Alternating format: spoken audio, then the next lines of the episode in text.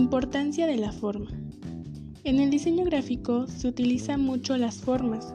En este caso, la forma es aquel que nos brinda ayuda para poder diseñar un logo, un dibujo matemático y sabiendo desde su inicio cómo se construye una forma como lo es un punto, hasta las medidas y estructuras, con ello vamos empleando más formas y figuras.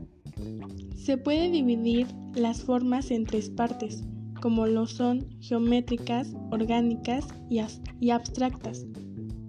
Las figuras, al igual de muchas cosas físicas como imaginarias, pueden tener un significado, las cuales daré en lo siguiente. Cuadrados y rectángulos connotan permanencia, honestidad, rectitud y limpieza. Círculos. Terminación en un sentido natural, infinitud y armonía. Triángulos Formas cerradas hechas entre líneas que se cruzan representan la unión de cuerpo, mente y alma. Formas naturales. Las formas naturales u orgánicas representan cosas y animales que se encuentran en el mundo natural, como hojas, flores o cosas hechas por el hombre como una mancha de pintura, etc. En conclusión, al momento de diseñar es importante tener en cuenta los significados de las formas, al igual de tener muy claro qué es lo que queremos transmitir en nuestro proyecto.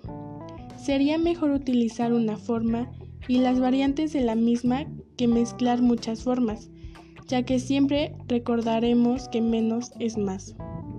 Agregaré una frase en cual dice, el diseño no solo vende, el buen diseñador sabe cómo vender y sobre todo cómo comunicar, implantarse como parte de una sociedad.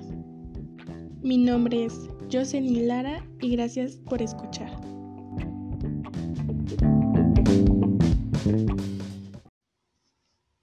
Hola, mi nombre es Jocelyn Itzelara González, estudiante de la Universidad Benito Juárez y estoy estudiando en la área de diseño y comunicación gráfico. Bueno, hoy quiero hablarles sobre qué es la metodología de diseño y sus ramas, que sus metodologías. Bueno, empezaré qué es con metodología del diseño.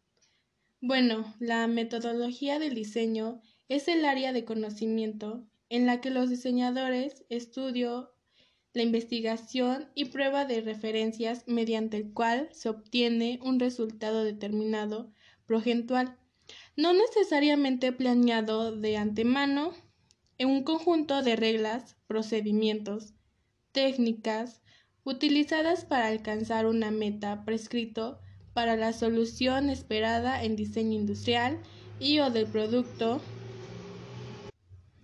diseño gráfico y o comunicación. Hablaré del método científico. Bueno, primero que nada, ¿qué es el método científico? Es una metodología para obtener nuevos conocimientos que ha caracterizado históricamente a la ciencia y que consiste en la observación sistemática, medición, experimentación y la formulación, análisis y modificación de hipótesis. Las principales características de un método científico válido son la falsabilidad y la reproducibilidad y repetibilidad de los resultados, corroborada por revisión por pares. Algunos tipos de técnicas o metodologías utilizadas son la deducción, la inducción, la abundación y la predicción, entre otras. Eh, el mismo método científico abarca las prácticas aceptadas por la comunidad científica, como válidas a la hora de exponer y confirmar sus teorías. Las reglas y principios del método científico buscan minimizar la influencia de la subjetividad del científico en su trabajo, reforzando así la validez de los resultados y por ende del conocimiento obtenido. Bueno, también está el método experimental. ¿Qué es el método experimental? El método común de las ciencias experimentales y las tecnologías consiste en un estudio de un fenómeno, reproducido en las condiciones particulares de estudio que interesan generalmente en un laboratorio, eliminando o introduciendo aquellas variables que puedan influir en él. Un ejemplo muy común eh, de la investigación experimental lo constituyen en las pruebas de sangre de laboratorio para determinar las causas del padecimiento de salud de un paciente.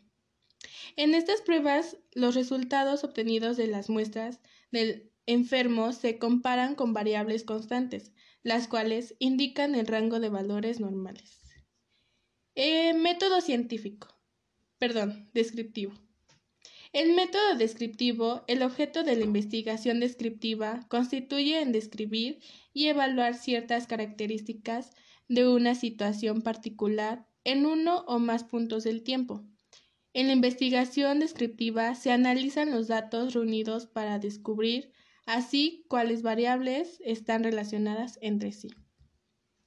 Eh, la descripción supone la observación sistemática y la catalogalización de componentes de un sistema natural en una manera que puede ser utilizada y, replicada entre otros científicos. La descripción es comúnmente usada como un método de investigación para explicar sistemas naturales únicos, como la astronomía, o eventos del pasado, como en la geología o la ciencia forense. Por último, está el método histórico. Bueno, ¿qué es el método histórico? O la metodología de la historia comprende el conjunto de técnicas, métodos y procedimientos usados por las historiedades para investigar sucesos pasados y escribir o reescribir la historia. El método histórico tiene por objeto escribir la historia, es decir, producir la historia, historiografía para establecer los acontecimientos de la forma más objetiva posible. Historiadores famosos de la antigüedad fueron el griego Heródoto y el romano Plinio el Viejo. El método histórico es una combinación de técnicas que el historiador utiliza para investigar, describir y contar acontecimientos ocurridos en el pasado, en una determinada época el historiador debe analizar objetivamente las fuentes y toda la evidencia recopilada e interrelacionar hechos presentes para ver si hay algún patrón que pueda repetirse en un futuro. Bueno, esto ha sido todo y espero que te haya gustado el audio. Gracias.